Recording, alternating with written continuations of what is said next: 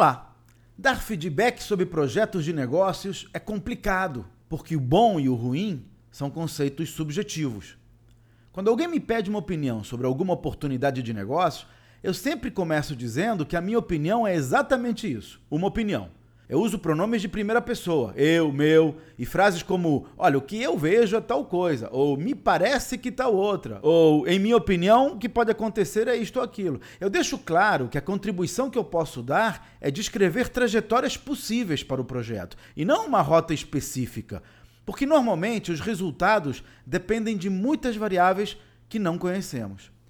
Por isso, quando alguém pedir a sua opinião, procure dar direções e compartilhar experiências, em vez de fazer críticas. E se quiser mais dicas sobre negócios, inscreva-se no meu site, claudionazajon.com.br. Até a próxima!